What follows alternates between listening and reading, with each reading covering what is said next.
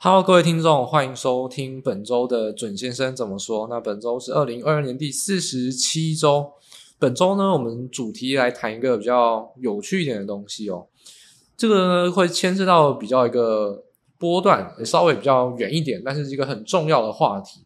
我们来谈谈中国跟原物料之间的关系。其实，中国跟原物料之间的关系，大家应该是蛮熟悉的哦。其实，我们从很久以前到现在，一直都有在提一件事情。我们一直说一句话，大家应该还记得，中国呢是全球原物料国际贸易一半的需求所占的一个就超级重量级的一个玩家，而中国的原物料又一半是用在房地产跟基建，所以我们从之前到现在就一直说了，如果中国房地产不好，如果中国一直死命的让自己的经济没有复苏，原物料的。趋势是不会有明显的改变，只会有短线上的震荡。那到底中国的政策影响到原物料，什么时候会让这个原物料有涨的机会？那原物料一涨，是不是通膨又要来？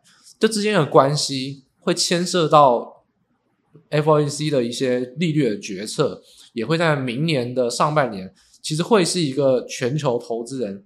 我先预告，就到时候全球投资人。会讲了三个月都讲不会完的一个严重的话题。那我们今天就来先前瞻性的先来预告一下，我们现在沙盘推演一下。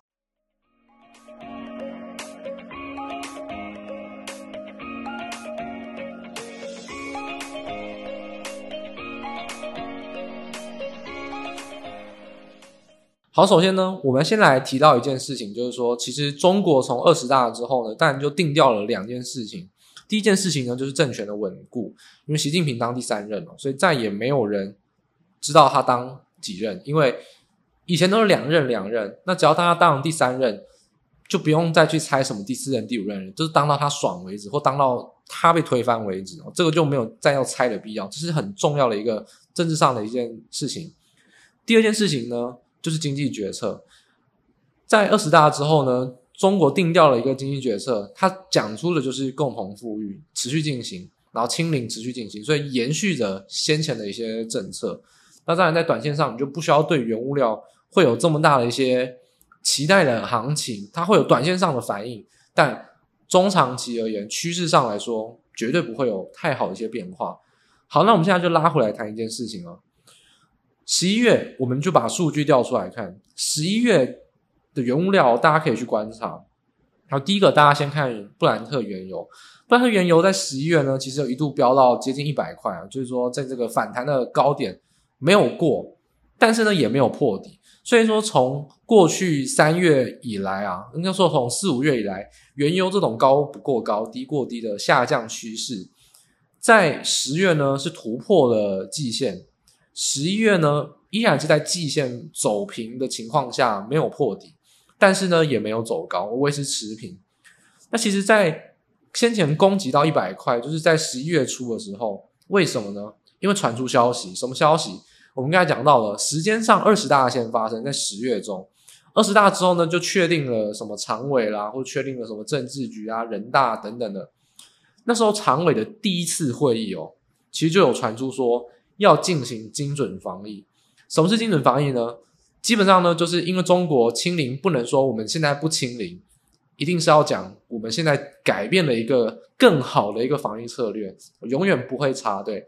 在中国这个国家，没有退步这回事，国家一定是越来越好，这个是大家要相信的事情。如果你不相信的话，那你就可能要不在这个世界上了。所以这个越来越好，这个讲是他讲，不过精准防疫就可以理解成就是说我们要。改变经营策略了。那事实上，常委传出这个消息有没有动作呢？有，还真的有。大家在那个期间点，不知道有没有看到一则新闻哦？就是河北省，这河北省的什么地方呢？就石家庄。石家庄其实那时候就有传出说要示范解封，因为那时候石家庄就有公告一个消息哦，就是有什么二十条啦，什么一大堆，反正那个公告我也不细讲。重点就是说，它其实就是真的是对标到精准防疫哦，因为他讲到了很多东西，就是说他们要开始去改善严格清零跟严格风控这个策略。但是最重要一件事情，我常常在讲舆论，中国人大家在想说，你是台湾人啦，我们要即将要可以户外不戴口罩，首先呢就是先为台湾感到高兴，因为其实真的戴了口罩真的没有用，因为这长就得病得得过 COVID-19 的人太多了，而且基本上在户外，其实大家自己会有警觉啊。台湾本来就是一个很不是很爱戴口罩，台湾是一个很会运用口罩的地方。像我们之前，如果你有感冒，你自己会意识到要戴口罩。还有像如果你的小孩子可能要期末考啊，或者叫什么考学测大考，自己前一个月都是口罩戴紧紧，不能感冒。其实大家自己知道说口罩的用途是什么，你有没有必要要戴，大家会自己决定。所以像在台湾，如果户外戴口罩很简单啊，像我而言就是绝对不戴嘛。如果去夜市，可能会拖，可能会一堆人在，呃，有比较人口集中啊，或者说大量的飞沫传染的地方，我才可能会考虑戴上来。那不然的话，一般走在路上，嗯，没有人会跟你挤在一起，那我就不会戴口罩。所以其他人而言，我觉得松绑口罩是一个完全正确的一个决定嘛。那么回过头来讲，石家庄，台湾人其实很期待是解封，很期待是就是不用戴口罩，因为台湾人自己知道什么时候要戴，什么时候不用戴。但问题来了，我们刚才讲河北的石家庄，他做了一个示范解封的公告，在微博上面的舆论，其实中国也会测风向，台湾也会测风向，台湾不管是蓝绿白都有侧翼啊，侧翼先丢一个消息，看一下市场上的风向，如果 OK，那主力就是说一党本身就会去传播这个消息，会去攻击，会去防守，那如果不成功，那侧翼就去背这个锅嘛，所以其实这种舆论战。不是说台湾而已，就全世界都有。那中国也一样，他放了一个消息，用地方政府放消息。那看一下大家全全中国都在看这个消息，怎么评价？那我这边先给大家两秒钟，大家来想一下，河北示范解封，你觉得中国人在网络上，诶，我没有说他们被就是政府控制，他们真心的言论是什么？大家可以猜猜看，我给大家两秒钟想一下，或者你可以按个暂停想一下。事实上，在微博上面舆论的结果非常出乎我意料，就是一堆人都在讲风凉话，说什么呢？石家庄哦，他说就是清零改变非常非常好，他们也很鼓励石家庄你先去做，等于说每个人其实都很怕，也不想当第一个白老鼠。这其实就是一件很吊诡的行为哦。在先前上海封控的时候，一堆上海人在出来就是讲话，然后后来发现全是全中国都有领先疫情。陆续被封控的时候呢，每个地方被封，每个地方呢都会有人出来讲话，已经这么多例子了，但中国人民还是没有办法摆脱接就是接受疫情这件事情，还是没有办法，因为染疫的人还是太少，所以现在问题就来自于说，如果这就是有点像鸡生蛋，蛋生鸡哦，因为你染病了就马上清零，所以没办法大量染病，没办法大量染病就加速你没办法改变清零政策。可是你没有办法改变清零政策，那你一染病又要清零，那这不是就是循环吗？那你到底要闹到什么时候？其实就不知道。所以从河北石家庄这个舆论消息来看，测风向，中国人民基本上也是说一套做一套。会骂政府的是因为他被封过，没被封过的人照样是明智未开，也还是在那边讲风凉话，就是说哦，河北你去做啊，很好很好。如果真的 OK 的话，真的跟疫情共存 OK 的话，那我就去做。那不在讲笑话吗？全世界有几十亿的人都在跟疫情共存呢，在乎你那十亿人吗？所以问题就在于说，中国人自己还是有一个跨不过的障碍。所以这个消息，常委说精准防疫、示范解封的这个消息，舆论上第一个被中国民众自己被自己都在那边讲风凉话。第二个，政府后来也是紧急的辟谣，一辟谣之后呢，我们就回归到我们这个大框架之下，原物料开始暴跌。第一个原油，原油从一百块已经跌到大概剩九十块，就是说以布兰特期货、布兰特原油期货而言，那更不用讲，十一月不是只有原油，连工业金属都在飙。我们之前讲过，工业金属包含铜、镍或者是铝，都是非常非常前瞻性的指标。我们之前讲过，就是说铜价跟十年期公债殖利率的相关性比原油还高，大家知道吗？比原油还高。就是在传统教科书上，或者你去问很多外汇交易员，都会说原油跟十年期公债殖利率以周 K 或月 K 的趋势来说，联动性非常高。但铜价的结果是更高的，因为铜是工业之母，它就象征着未来工业的一个需求。那铜价跟镍价在十月都有飙升，而且是大幅度的飙升，一天可能五趴、八趴、九趴都有。但是在最近两天、最近三四天都是出现了明显的急跌，就急涨之后有修正，但没有跌回起涨点，但都是非常急速的修正。为什么？没有为什么，解释都已经解释完。刚才花了五分钟，不要以为是闲聊。我刚才讲的这个看起来像闲聊的故事，就是常委传出精准防疫，然后用河北石家庄带风向，然后发现舆论不买单，还在嘲笑，最后政府出来打枪说好，我们继续清零。这个不是讲讲玩笑而已，这件事情发生在原油，也发生在镍跟铜。镍跟铜为什么跌？就是中国没有第二个原因了。所以现在大家可以了解说，为什么我们一直讲中国很重要吗？因为你平常没有在交易海期，你也没有在交易原物料，原物料的交易员、外国交易员想什么？天天就是打开来看中国新闻，想什么？现在全世界如果中有原物料多单的人，每天都在求神拜佛说，拜托中国政府赶快就是解封，或者说赶快解除这个比较紧缩的这种抗疫政策。只要中国没有改善，原物料不可能会走波段的大多头，绝对不会。那现在大家就是可以回归到，我们就作为第一个小节，就是回归到我们从一年前到现在一常讲一个东西，因为这个数据是十几年来的一个规律，目前没有改变，那我们就持续的用。就是我们在一开头讲过那句话：原物料的国际贸易有一半的需求是中国，中国的原物料需求有一半是房地产跟基建。所以基本上，中国决定了原物料一大半的市场。那它做政策的变动，会对原物料翻天覆地。所以原物料为什么在急涨？为什么急跌？因为猜测中国可能会有精准防疫，可能会改善，结果事实上被泼冷水，而且是人民跟政府其实同时不买单。那这就大家就可以理解原物料近期一个大幅涨，就大幅去做修正的一个原因。但我们要再把这个事情再想远一点，这是十一月，这是现在发生的事情。我们要讲未来事，未来发生什么事情？第一个，原物料涨价，尤其是油涨价，大家有没有心有余悸啊？就是 CPI 会涨。那 CPI 如果又涨的话，FOMC 会议会不会现在看起来三码变两码，十二月两码，这应该确定了。会不会明年变成一码之后呢？又一码，又一码？然后呢，停在五趴或五点二五趴，却迟迟不降息呢？别忘了，我们在五个月前就跟大家讲了，二零二三年下半年之前会降息。现在看起来离这个事情越来越远了，因为 Fed 开始说 OK，我看到通膨数据下滑，所以呢，短线上我们会采取应对，但是中期利率不保证。他开始把这种一两次的会议的预告。拉长到未来一年的会议预告，所以明年的降息这件事情开始在华尔街越来越分歧。以我而言，我还是相信会降息。原因是什么？因为 Fed 绝对会搞出一个严重的利空，就是一定会有债务风暴。因为如果利率再不下来，维持在高档，时间就是一个最大的毒药。大家都很在乎说升息、升息、升级码、升级码，这个不是问题。升级码之后一直不调降，迟早会出问题。所以明年下半年之前，如果不降息，大家就会要有心理准备，会有恐慌事件发生。那谁发生就不知道了。那基本上到时候发生之后，我们会一再做解读。反正还很远。那只是说现在这种架构之下，华尔街为什么在？例如说你去看利率期货，我们拿数据来讲，从十一月十一号到十一月十八号，就隔七天，礼拜上礼拜五跟这礼拜五。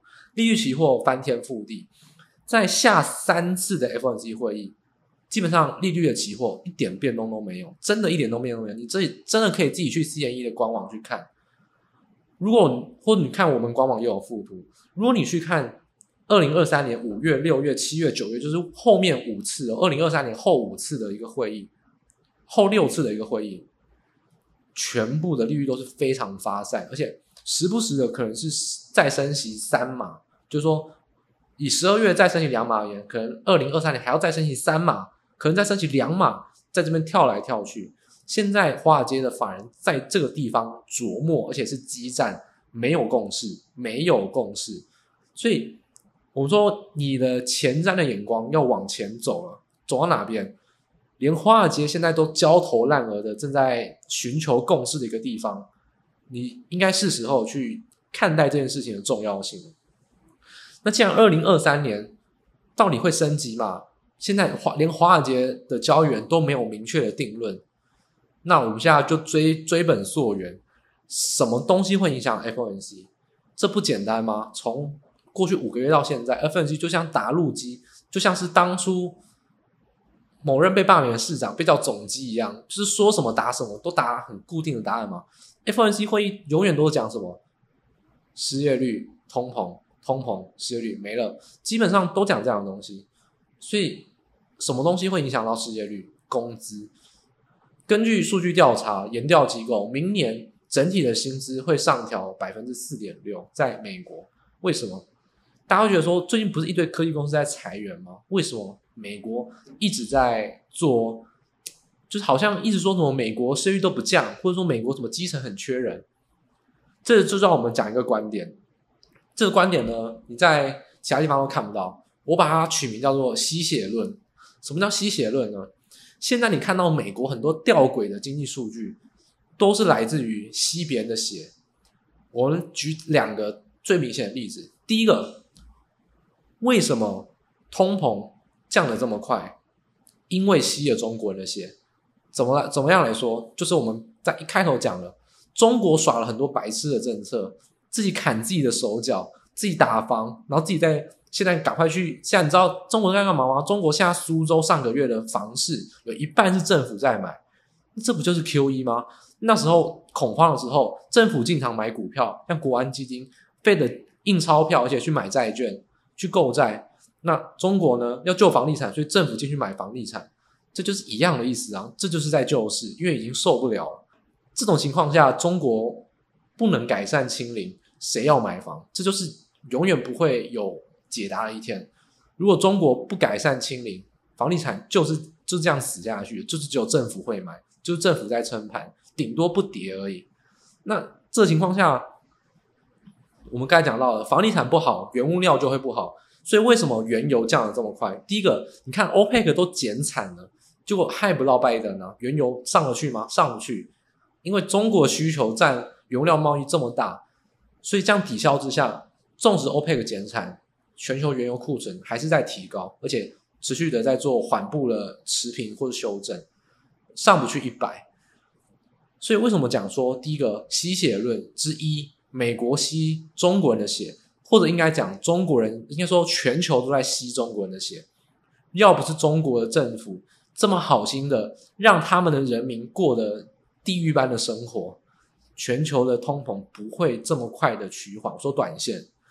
所以，所以我们要回归到一件事情：明年，那你要在乎什么事情？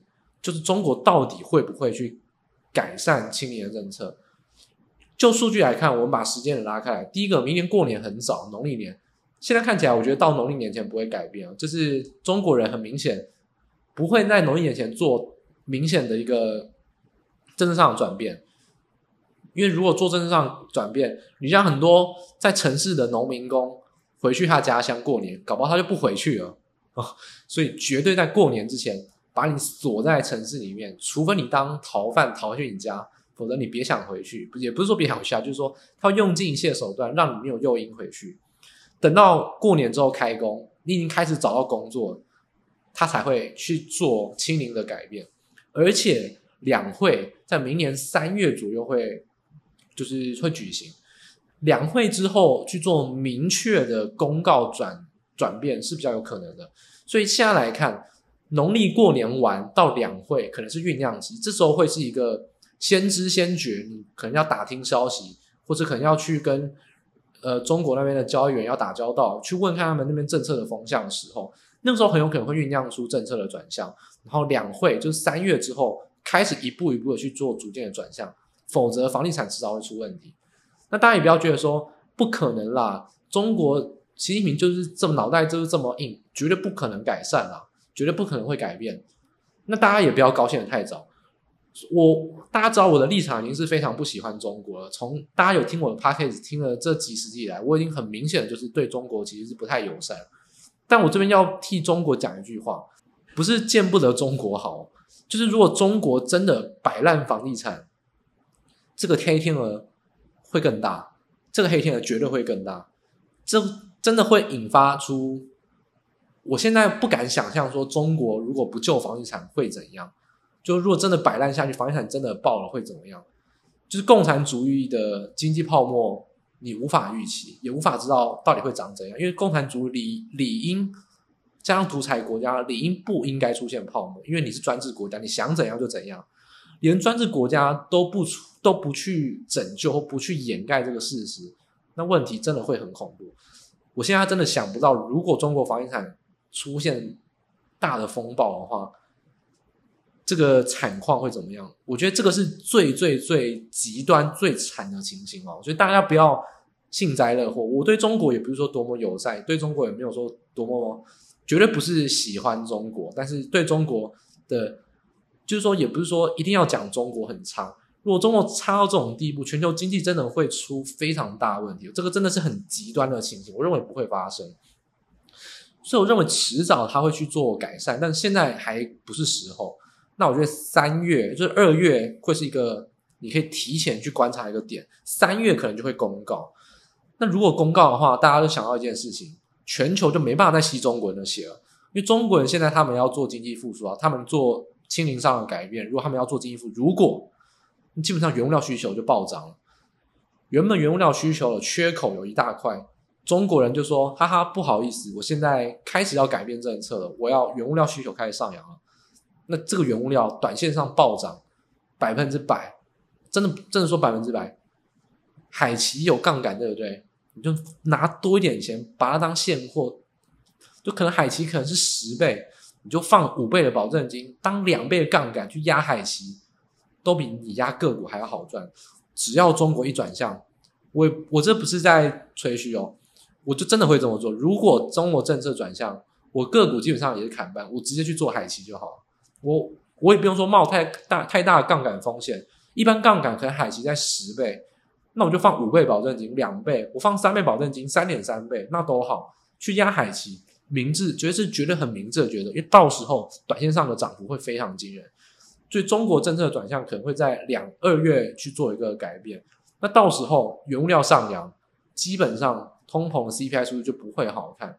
那说 FOMC 会议，这时候就问题来了，FOMC 会议你到底要不要紧缩货币？这个就是一个大宅问。其实我们从以前到现在一直在讲，Fed 能做的事情就是紧缩货币，但是 Fed 只做对了一半，它升息，但它没有缩表，为什么？因为它一直升息。结果呢，美元一直涨，其他国家货币一直跌，其他国家都一直在抛美债，美债流动性很差，更不敢缩表。这从头到尾都是美，就是 Fed 自己在砸自己的脚。然后呢，一直在说哦，因为美债流动性很差，所以我们不能再加快缩表。是在讲屁话，是你把美债流动性搞差了。如果你当初不要一直升息，而是多缩表，美债流动性也不会这么差。这个就是基本上就是就是恶性循环。所以问题就来说。如果明年二月中国开始露出风声，要进行清零的转向，原物料就有可能会有一波非常明显的涨幅。那就看到时候供给有没有办法跟得上。但我认为这个缺口很大，这个供给短时间要找到平衡点不是这么容易。那到时候 CPI 可能上半年就会有重新再起的机会。所以为什么现在讲全球的人都在吸中国人的血？因为要不是中国摆烂。要不是中国脑袋很死，要不中国有一个人要巩固他的政权，把他经济搞成这样，否全球原物料根本不会是现在这种趋势。现在的通膨下滑，很大一部分来自于货币政策的贡献，没有错。但是供给面上，原物料绝对不是 Fed 能控制的。但是中国现在帮了一个很大的忙，如果中国不再帮大家的忙，他也要走经济复苏，那到时候原物料会很有得看。所以大家要有一个提防，明年上半年的关键绝对是中国政策。中国政策影响到原物料，原物料影响到 FOMC 会议，通膨的大难题，通膨的闹剧绝对没有结束。现在是一涨一跌，还会有第二涨跟第二跌，会不会有第三涨第三跌呢？那就不一定。但是我很肯定的是，这一波跌完之后，绝对还有上涨，因为中国只要它迟早会要。去做改变政策，只要它一改变政策，通膨的第二个上行周期马上就要来。所以什么时候会发生，那就要紧盯中国的政策。这是一个波乱上，因为进入到年底，其实没有什么好讲。进入到年底，办十二月初的 PCE，十二月的 CPI，你看现在十一月原油涨这样，不用怀疑那些数据会很难看。到十二月底之前，到 FOMC 会议确定公布升息两码，所有的不确定性都在明年。今年底以前的事情都可以确定了，CPI 会好，PCE 会好，升息两码都确定。今年能发生的事情都能确定，非常安定，流动性非常好，波动性非常低。到十二月之前都是一个我们说甜美的 sweet dream，就是你要。你要做多也可以，你要做空也可以，反正波动性很小，你有能力就去做。当然做多会比较有利。在这种行情之下，已经确定的事情就不要再浪费时间了。你想的事情是策略，而不是趋势。趋势要往后看，要看二零二三年。所以中国政策第一个就是要特别特别去关注的。明年一月的农历过年后，就是非常关键的期间。通膨这件事情，因为中国的关系，绝对还有第二个周期还没有结束。FOMC 到时候就会脑头很大，因为 Fed 没有办法控制 OPEC，没有办法控制中国。你有了货币政策，不一定是解决通膨完全的一个武器，有时候是你没办法控制的。那到那个时候，就你就只能任由通膨上涨，任由市场上找到均衡。那这个时候你做什么货币政策都没有用，那市场上当然就会有比较悲观的可能。所以在明年的第一季，大家也比较小心这件事情。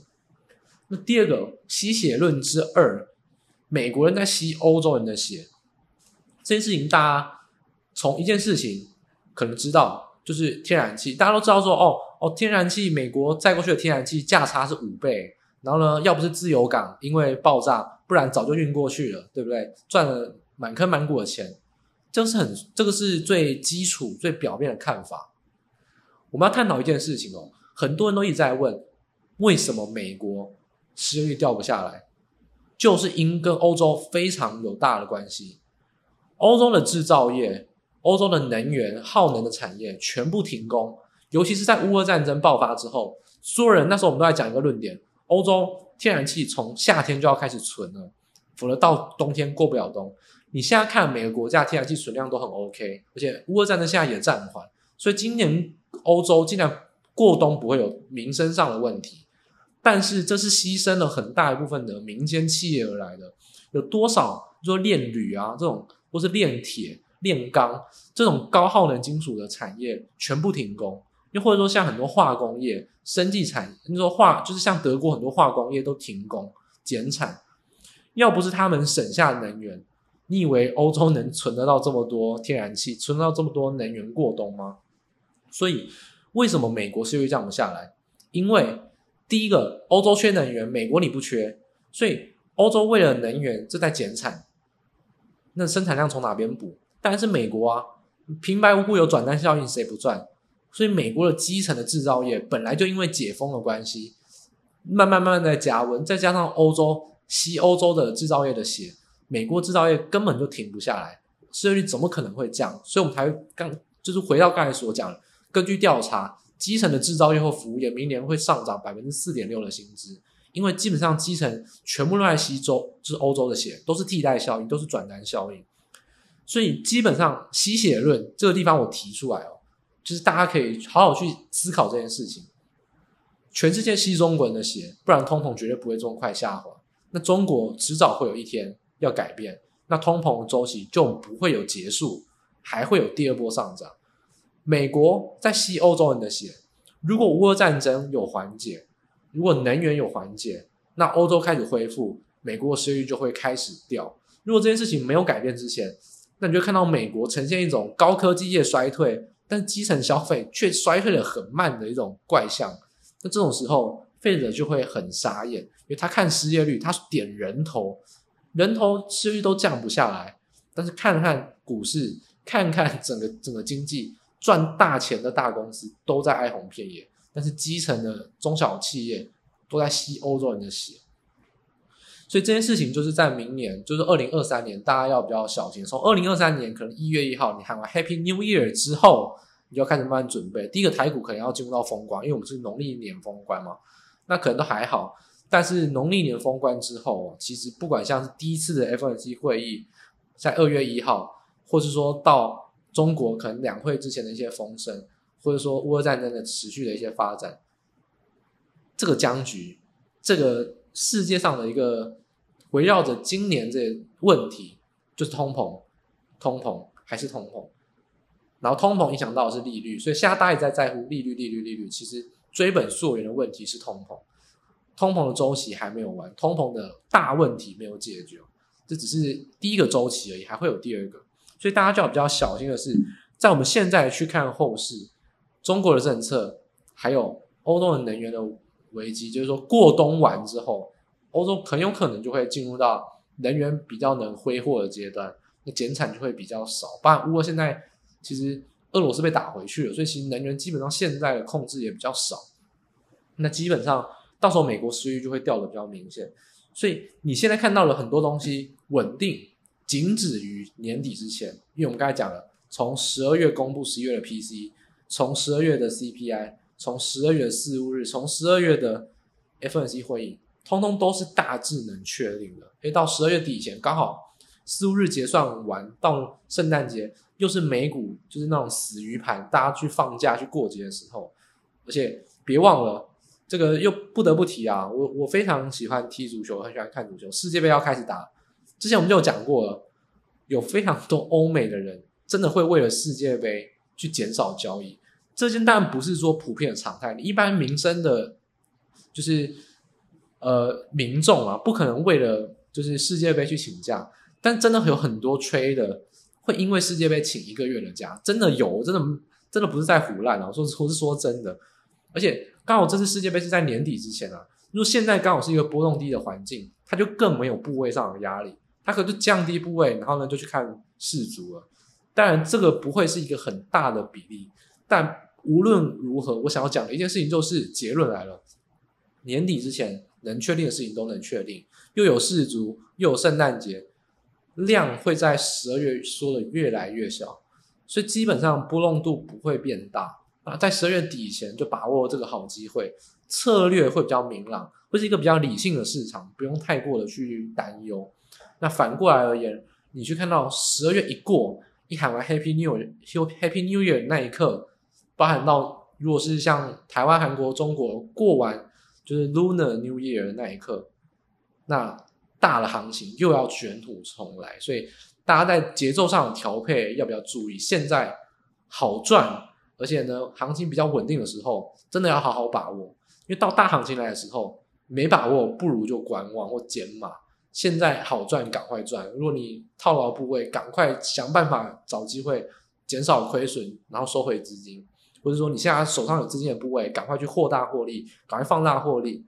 就是甚至你是空头，现在赶快就不要硬着头皮的短多短空，就赶快去做。明年还有长空的机会，还有不断空的机会。但是终究而言，以今年底为界，大家要有一个心理准备，这是一个趋势上会有一个很大的转折。这来自于。中国的政策来自于持续上，我们从圣诞节过完，还有农历年过完，重新量增，很多交易要重新开始恢复的量大，就会很多波动产生。所以呢，我们在今天的节目啊，其实我们花了三十多分钟，三十分钟讲一个主题，什么主题？就是中国跟原物料。那其实我们把这个主题放得更大一点，其实我们要讲的是三个字，就是吸血论。这个吸血论，美国人。吸欧洲人的血，所以失业率反而都掉不下来。你看到制造业都一直在增增工，甚至是要加薪。那你看到像 Meta 啊、Twitter 啊疯狂裁员，那这就是来自于你为什么会产生这个现象？你吸欧洲制造业的血，因为能源的关系。全球都在吸中国人的血，不然你就不会看到十一月、十二月的通膨掉得这么快。但这件事情不会是常态，还有第二波，所以。今天的重重点就围绕在三个字，就是吸血论。大家可以把我这个吸血论的两个论点，谁吸谁的血，谁吸的谁的血，造成的影响跟什么这个这个现象什么时候会消失，大家可以好好的去思考一下。我觉得这是一个很重要的问题。基本上从二零二三年一月一号一开始，这个事情就会变成是你不可避免的一个问题。那甚至说，如果你前瞻一点，我们刚才讲到的。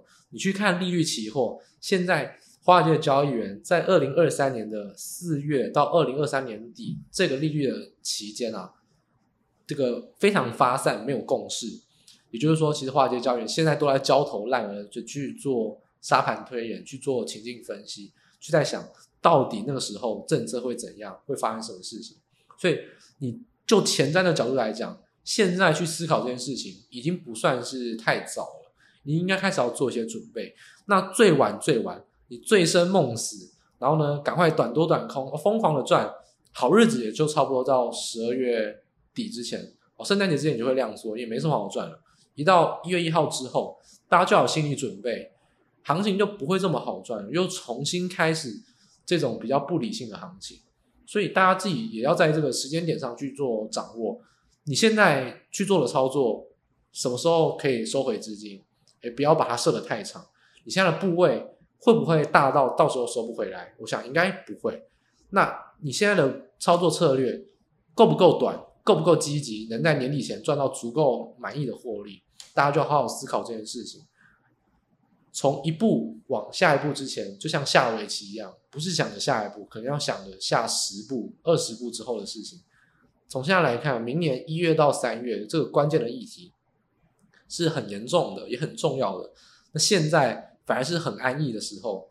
那我们说生于忧患，死于安乐，千万不要在现在这个阶段赚了钱，然后呢到那个时候赔光，或者说在现在这个阶段没有意识到那时候的危机。在那个时候手忙脚乱，我觉得大家要有心理准备，要提前的去进行这样子的一个规划，在操作策略上一定要提前的把中国的政策跟就是欧洲的能源有没有危机减缓这件事情，随时的去做紧盯跟新闻上的关注，这个是一个我觉得大家可以长期呃也不能说长期啊，波段上可能这四五个月会持续围绕在你的脑中。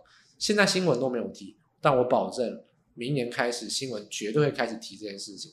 大家可以先预做准备，然后你做的准备越足，那到时候任何市场上再不理性的反应，你都会有比较好的应对策略。所以本期的节目呢就到这边啊，希望大家对于这个我们这一周讲所谓吸血论这个关键的论点，诶有所的一些收获。那这样子就是从不管从数据、从政策、从我们说主主观的一些分析。来看，那希望大家对于操作策略上呢会有一些启发，然后希望大家都能在下一周或者说下个月啊，在这个行情比较好、比较稳定的时候呢，都能多多的获利哦，然后呢都能事事顺心。那我们本周的准确时间怎么说呢？节目内容就到这边正式结束。那我们下个礼拜呢，在各大的 Podcast 平台再跟大家做见面喽。那大家拜拜。